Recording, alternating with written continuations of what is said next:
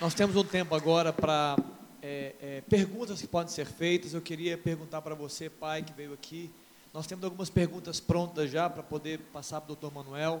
Alguém, algum pai gostaria de fazer alguma pergunta de, parte, de, de, de ordem prática, né? É, eu queria que distribuísse os papéis. Levanta a sua mão aí, que nós vamos chegar com o papel na sua mão. Aline, nós temos papéis aqui. É, temos aqui mãos levantadas. Oi? Não. E aí o que nós vamos fazer? Nós vamos começar já com algumas perguntas. E essas perguntas, nós vamos fazer uma triagem, porque muitas vezes são perguntas idênticas, né? perguntas parecidas. E nós vamos dar continuidade aqui, tá bom? Sim. Pastor Ari, queria que você subisse lá também, ficasse é, pensei acompanhando. Aberto. Não, só tem companhia do Manuel. Acompanha ali lá. Irmão, só enquanto nós estamos organizando esse tempo, vai ser bem rápido, tá é o seguinte, é, essa não foi a última palestra do, do Dr. Manuel, não.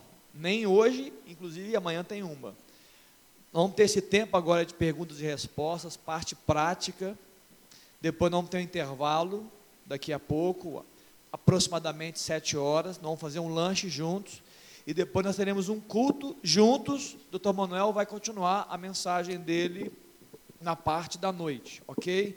E amanhã nós vamos encerrar esse seminário na parte da manhã aqui, mas ao final do culto eu vou falar de novo, ok, pessoal? Então, já entregou? Você pode entregar para o pessoal que está de, de, roupa preta aí, tudo bem que todo mundo está de preto, tem muita gente de preto aqui, né? Mas tem algumas pessoas ali, o Dudu, a Ângela, Aline, podemos começar então, para a gente poder ganhar tempo? Enquanto isso, o pessoal vai recebendo, ok, Marquinhos?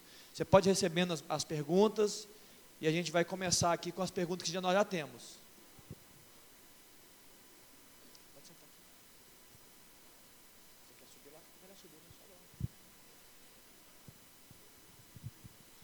É, a pergunta que está aqui é por que hoje os jovens estão sendo envolvidos pela ditadura da beleza e não se sentem amados?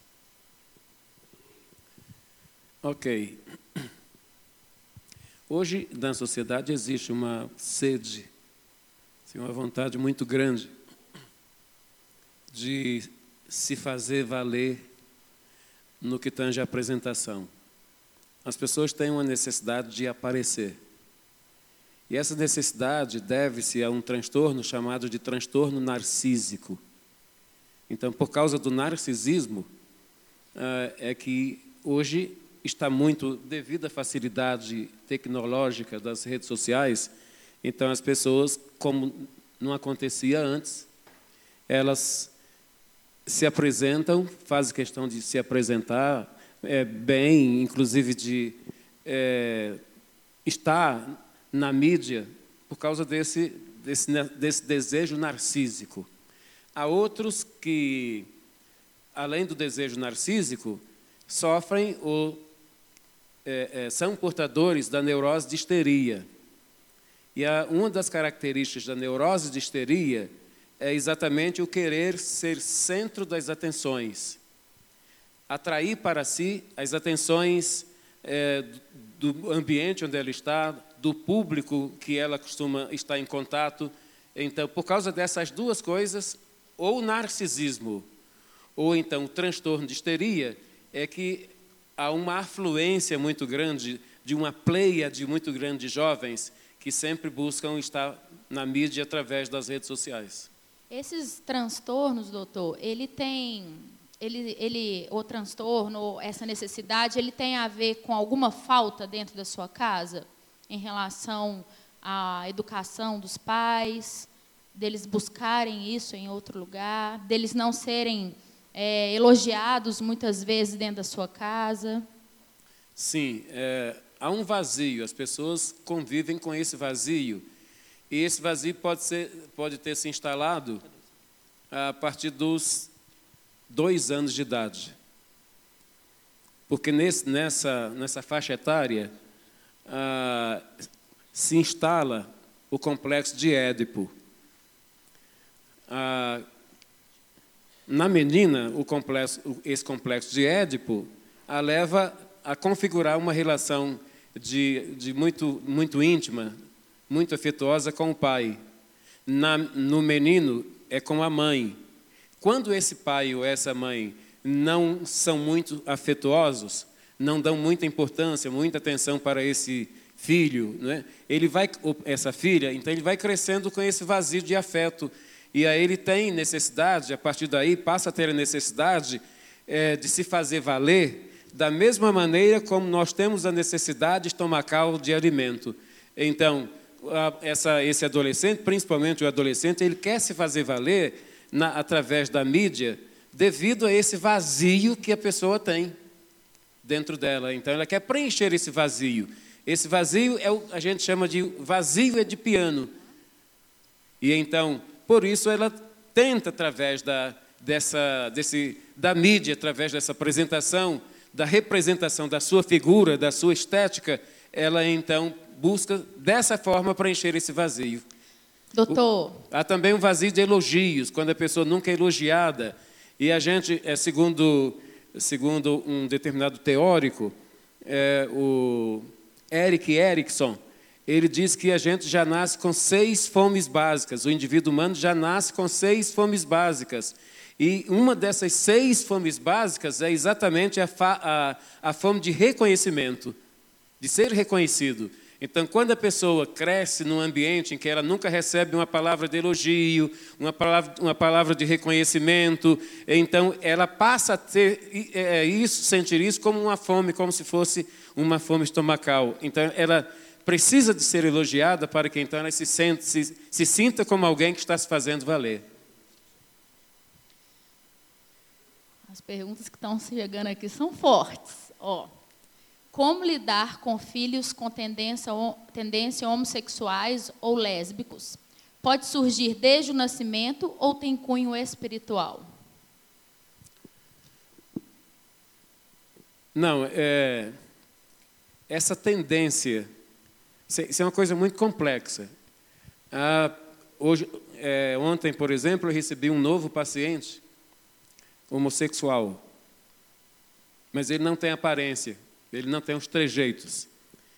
Mas ele se tornou homossexual.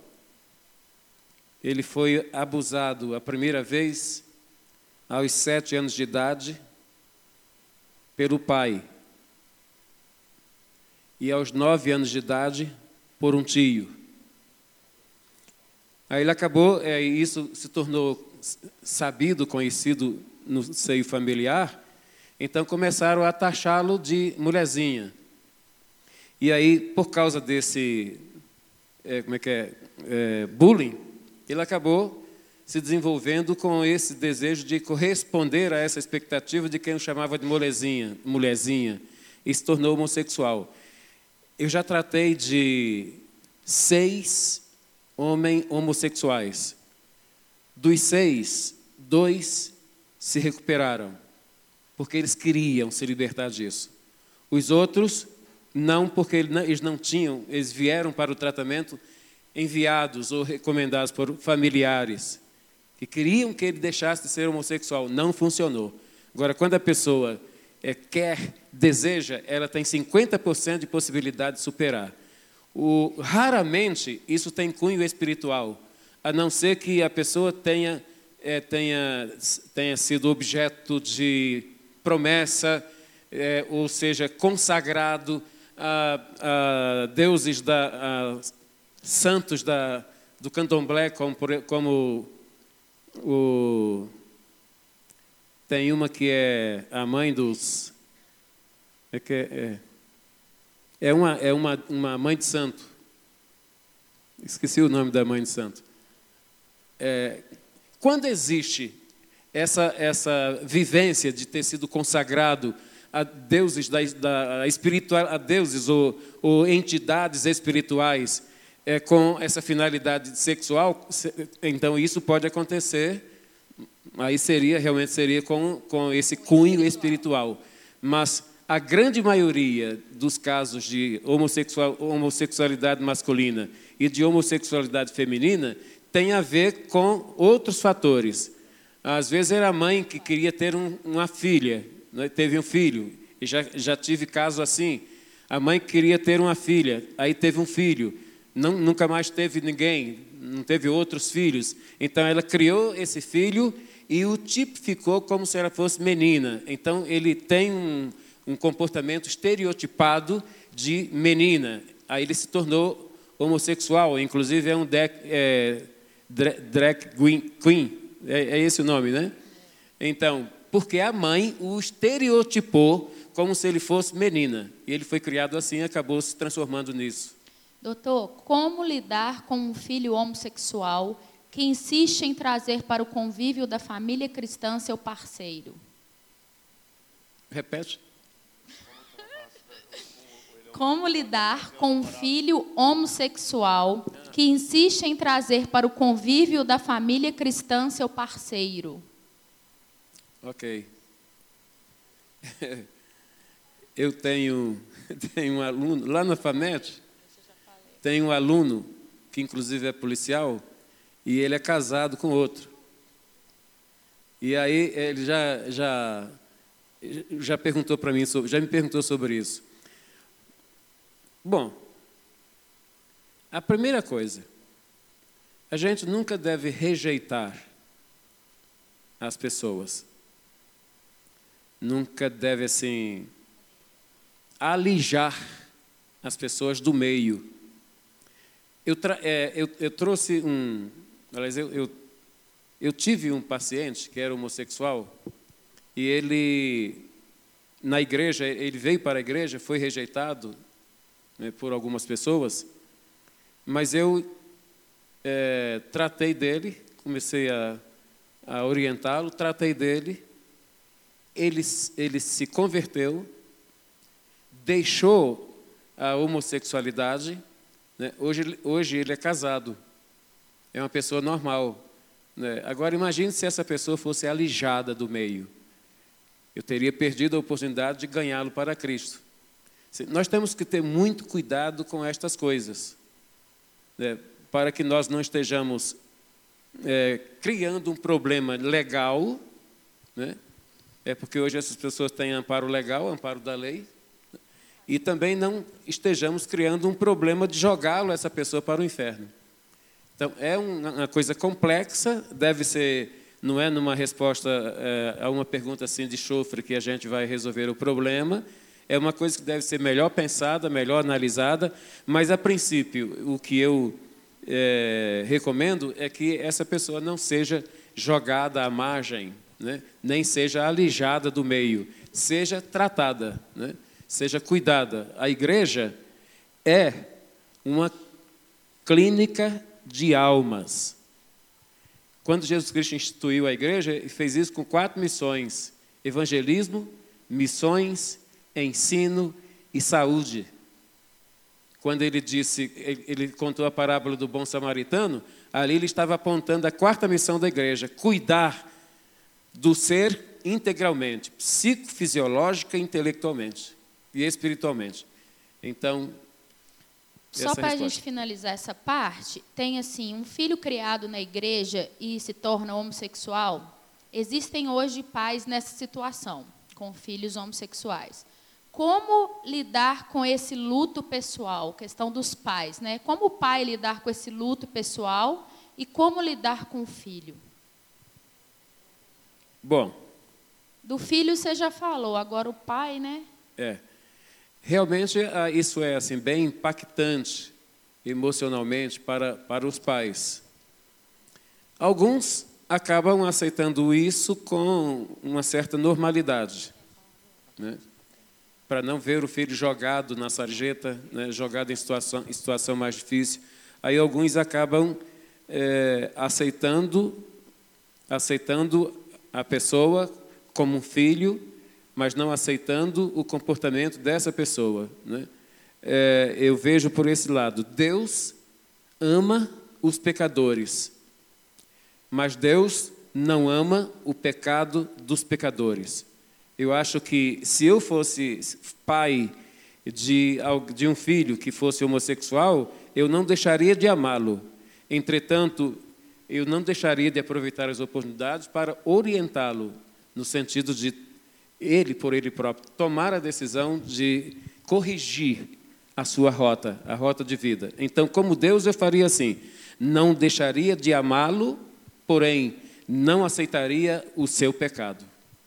Ok? Doutor Manuel, eu, eu, eu, vou fazer um bloco, são muitas perguntas, eu estou tentando criar um bloco para evitar de fazer todas. É, há uma discussão aqui importante sobre agora o comportamento dos jovens, né? Então eles estão dizendo, a, a pergunta do tipo, por que, que a geração de hoje é tão desmotivada, né? É, desiste fácil dos seus objetivos, dentro dessa linha da, do próprio jovem, muitos deles tentando suicídios, né, porque desistem da própria história e estão se suicidando, estão pelo menos tendo desejos suicidas. E aí engloba essa pergunta, entre outras, é, é possível que isso tenha a ver com exemplos de, maus, de, de relacionamentos ruins entre os pais, ou de um dos cônjuges, por exemplo, que ele é um antideus, que sejam ou dos pais, ou de um pelo menos, é, há uma conexão? Ah, nós temos uma história psíquica que começa no sexto mês de gestação. Isso é uma coisa que a grande maioria das mães, dos pais, não conhece, não é, desconhecem. No sexto mês de gestação, do processo gestatório, já se instala o que se chama de psiquismo pré-histórico. Esse psiquismo pré-histórico se instala a partir do psiquismo da mãe. Então, todas as emoções, todas as sensações, todas as frustrações que a mãe vivencia, ela já está passando para o feto e já está sendo armazenado nesse psiquismo pré-histórico e gera um registro. E isso é feito através de um processo chamado de processo de conexão simbiótica, que é operacionalizado na criança através do cordão umbilical. Quando, ah, isso significa dizer que a partir do sexto mês de gestação, a criança já tem vida emocional. As, as frustrações da mãe, as decepções da, das mães, todo tipo de sentimento e de emoção, seja positiva ou negativa, que a mãe vivencia, a criança está compartilhando disso. Se a mãe, por exemplo, fumava e não deixou de fumar em todo o seu processo gestatório, essa criança pode nascer com um gene predisponente para se, para se tornar fumante. Todavia, isso não significa que vai se tornar fumante, ou usuário de droga, ou usuário de álcool. Vai depender da educação e do ambiente em que essa criança vai ser criada. Aí, então, esse, ela tem a, a, o gene predisponente, mas ele não vai funcionar devido à orientação que, ela, que essa criança vai receber é, do próprio pai ou da própria mãe, ou é, no, no, meio, no seio da família. Então, isso vai, vai neutralizar a pulsão da predisponência. Aí não acontece. Agora, é, pode acontecer sim de a criança nascer com determinadas vivências, determinadas predisponências emocionais, porque ela já tem vida emocional e aí, se ela vier adotar determinados comportamentos, aí isso, o fator desencadeador, ou o que se chama de gênese etiológica do comportamento, tem a ver com essa, essa a, a forma ou a vida emocional que ela aquilatou a partir da vida emocional da mãe. É, agora, aqui em relação à tecnologia, está perguntando quais atitudes nós pais devemos ter em frente à obsessão dos nossos filhos pela tecnologia. Aí vem uma outra agregando a, a tecnologia, dizendo que um garoto com 14 anos, quando fica sem o celular, ele sente falta de ar, tremores e muita irritação. Que nome se dá a essa situação? Pode ser um suicida? Bom, a princípio é um transtorno, ele, ele é portador de um transtorno de ansiedade generalizada, a TAG, né, que pode caminhar para a depressão é, que existem quatro tipos de depressão: depressão reacional, de, depressão endógena, depressão neurótica e a depressão psicótica. Né? Essa terceira, que é a depressão endó, é, neurótica, é que gera as ideações. Nós temos o mecanismo de ideação, o mecanismo de, de elaboração e o mecanismo de projeção. Então, gera as ideações suicidas. E aí pode acontecer de essa, essa, essa pessoa ou esse adolescente está vivendo, entra numa, numa, num momento emocional da sua vida que se instala um vazio, e aí é, o instinto de autoafirmação perde, perde, perde força, né? então perde competência, aí essa pessoa perde a motivação de viver. ela deixa de achar sentido para a vida. Se ela estiver envolvida em algum problema para o qual ela não encontra solução, alternativa de solução, e ela esteja vivendo essa desmotivação emocional, aí essa ideação suicida vai se fortalecer e essa pessoa pode chegar ao suicídio.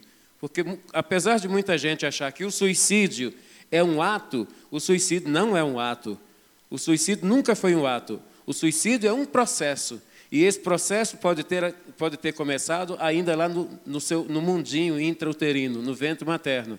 E aí, no momento da vida, seja em que idade for, essa pessoa entra numa situação em que ela não encontra alternativa para a solução do seu problema, na verdade ela não quer é, é, tirar a vida, mas ela é, perde por causa da aflição, da expectativa angustiante, ansiosa, depressiva. Então ela começa a perder competência cognitiva. E aí, por causa da perda de consciência cognitiva, ela perde a capacidade de discernimento. E aí a pulsão de morte a, é, supera a pulsão de vida. E as motivações que essa pessoa passa a ter são as motivações de autodestruição. Aí então ela se entrega à pulsão de morte e acaba se suicidando. E como que os pais devem agir diante desse uso excessivo da tecnologia? Qual a atitude que deve ser feita? Observar é, palavras, atitudes, comportamentos, porque o auto-suicida ele está sempre sinalizando. Só que como, é, como nós convivemos somos muito íntimos, não atentamos para essas sinalizações. Como, por exemplo, vou dar aqui algumas dicas. Quando você perceber que uma determinada pessoa, seja adolescente ou adulto, comece a, a, a falar assim: ah, é, você sugere que ela arranje um emprego, então que ela vá trabalhar, e essa pessoa começa com essa história assim: ah, para que estudar? Ah, estudar não vale a pena, sabe? Fulano estudou tanto, olha aí, está desempregado. É, ou então, por que trabalhar? É, o, o, o salário é tão pequeno. Ele está sinalizando. Essa pessoa está dentro da área de risco de suicídio. Outra coisa, quando você vê uma pessoa que você sabe, sabe que essa pessoa não era tão organizada assim com as suas coisas, e de repente essa pessoa entra numa de ficar muito organizado, arrumar suas coisas, suas roupas como nunca fazia antes. Como, é, e o, o, essa conduta é como se a pessoa estivesse preparando para fazer uma viagem. Converse com essa pessoa. Ela está na área de risco do suicídio. Outra coisa, quando você começar a ver uma pessoa ficar muito assim encostada, muito fechada, era uma pessoa é, sociável, de repente essa pessoa fica muito fechada, muito trancada. Então, procure uma maneira, procure um meio, procure um momento mais, mais plausível para se aproximar dessa pessoa e começar a conversar com ela e querer saber o que está acontecendo com a sua vida. Eu eu estou vendo que você está, está, diferente, eu gostaria de saber para poder te ajudar, de repente eu posso te ajudar. Né? Busque, se essa pessoa não quiser conversar nesse momento, então não converse. Espere um momento mais plausível para isso, porque então é essa pessoa está pedindo ajuda. É necessário também o limite das redes sociais, né? Sim, sim. Os pais precisam é, estarem atentos a isso, né? e eles têm autoridade, os pais têm autoridade sobre os filhos.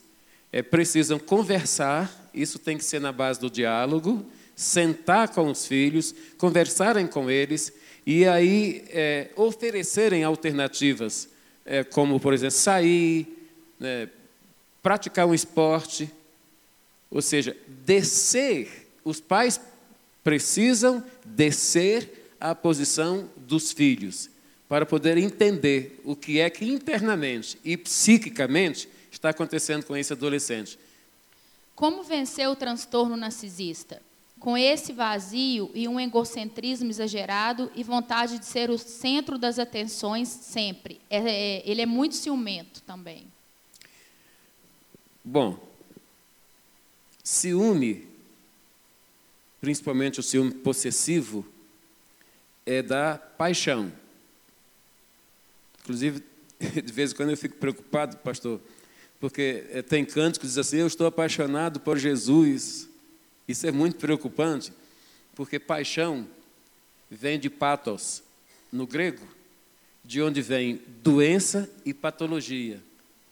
E a paixão é uma doença por causa do seu poder possessivo. A pessoa é vista como objeto da sua posse. Isso é uma doença. Né?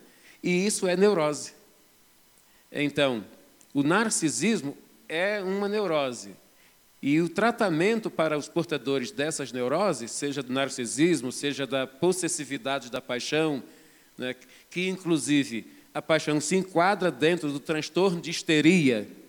Então, a histeria se pensava lá no tempo de Freud que era uma doença só da mulher, porque a histeria vem de esterios, de onde vem útero. Então, os médicos de então achavam que histeria era só da mulher, porque só a mulher que tem útero. Mas depois Freud, fazendo a comparação analógica entre os, esses comportamentos histéricos da mulher e ele percebeu que também existiam os mesmos comportamentos no homem, aí ele passou a denominar a histeria no homem, ele reconheceu, classificou, eh, cognominou e passou a denominar de neurose de histrionismo. Então, o homem também tem histeria, não é só a mulher, e isso é um transtorno que só pode ser tratado e superado através de um tratamento multidisciplinar. Analítico, ou seja, ele é analítico, é um tratamento analítico e é um tratamento psiquiátrico por causa do medicamento que necessita para fazer o controle.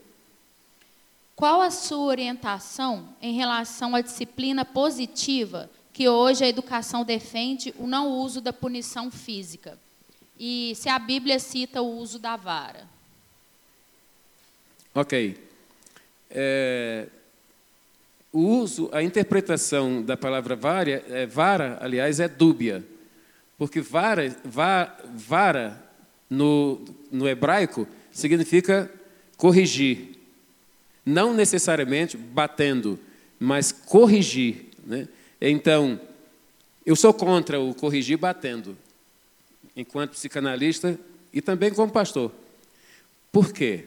Principalmente como psicanalista, porque a gente sabe que quando a pessoa tem que apanhar para aprender alguma coisa, aí é que isso vai causar uma dificuldade cognitiva, porque vai criar o reprimido, vai instalar o reprimido. E aí vai reduzir a, a, a capacidade cognitiva do ensino-aprendizagem. Então, eu entendo que a, a, a maneira, o método mais eficaz e mais sábio para se ensinar uma criança que ela não deve fazer isso ou aquilo, é sentando do lado dela, é conversando com ela, é investindo tempo nessa criança para fazê-la conscientizar-se de que o erro não deve ser continuado, o erro não deve ser praticado, mas deve ser corrigido.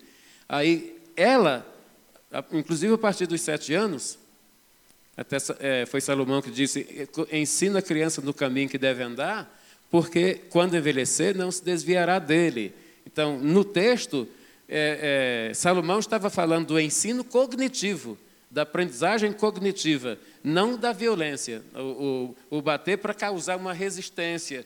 Então, quando eu causo uma resistência, eu falo alguma coisa com o pastor, e isso que eu falei, é, voluntária ou involuntariamente, gerou uma resistência no psiquismo dele, dali para frente, tudo mais quanto eu falar com ele ou para ele, vai bater nessa resistência e vai fazer o papel do bumerangue, vai voltar sem resultado. Como lidar com o filho adolescente que masturba muito, onde fala que fica feliz e depois sente culpado por estar errado, mas não consegue parar e fica depressivo? Ok. O problema da masturbação tem, tem duas facetas. Né? uh, o homem, principalmente o homem, ele se excita, não importa a idade, ele se excita pelo visual. Então, a partir do, da excitação, esse, esse homem, esse menino, esse homem, ele está gerando, é, gerando espermatozoides que se acumula no, no, nos testículos, que é o depositário, é o órgão depositário do esperma. Né? Na medida que não acontece a ejaculação pelas formas normais, que seria pelo ato sexual, então o marido tem a sua esposa, aí ele vai é, externalizar ou ejacular. E aí então ele vai evitar que haja dois problemas sérios. Primeiro, a inflamação do epidídimo, que inclusive a inflamação gera dor né, e pode inclusive é, é, é, envolver nisso também o canal deferente. Então, esse homem vai acabar tendo um transtorno de saúde. Aí, se ele não tem as vias normais para a ejaculação, que seria o ato sexual com a sua esposa, então a masturbação surge como alternativa. Então, essa masturbação seria teria se revestiria de caráter ou de natureza terapêutica. Esse é um lado da masturbação. Então, essa masturbação seria saudável, seria clínica, teria efeito clínico.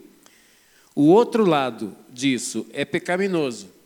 Seria, por exemplo, se eu olho para uma mulher, seja ela quem for, solteira ou casada, e aí então eu a desejo, eu a quero, né, sexualmente. Então eu estou caindo num pecado, num adultério que é classificado como adultério intelectual. Foi aquilo que Jesus Cristo disse. É, eu, porém, te digo que só em desejares, então já cometeste adultério. Esse adultério é o adultério intelectual. Esse, essa masturbação deve ser evitada. Essa criança, ao ser descoberto, esse adolescente, ao ser descoberto se masturbando, é, e o objetivo, a finalidade é ter satisfação através dessa via do desejo de posse, então isso é pecaminoso, é um sério pecado e deve ser evitado. Qual é a relação, então, pela pergunta, doutor Manuel, entre esse jovem que se masturba e acha que é bom e não quer parar, mas sente culpa e fica deprimido por essa questão toda? Qual, qual é a relação entre isso e a depressão que ele pode estar sentindo? Então, nesse caso, é, completando a resposta à pergunta, nesse caso ele tem uma patologia. O vício é uma patologia. Ao tornar-se vício, é uma patologia. Né? E geralmente, quando quando se reveste desse caráter patológico, o que está por trás disso, ou seja, o fator desencadeador dessa natureza patológica é a depressão, ou então o transtorno de ansiedade. Então, esse, essa pessoa necessita de tratamento e é multidisciplinar. É analítico e é psiquiátrico, é medicamentoso. Pessoal, eu vou, eu vou encerrar, tem outras perguntas aqui. Você é esse momento, ok? É, nós temos um lanche sendo servido aqui no salão. É, nós vamos ter um tempo agora de aproximadamente. Que horas são?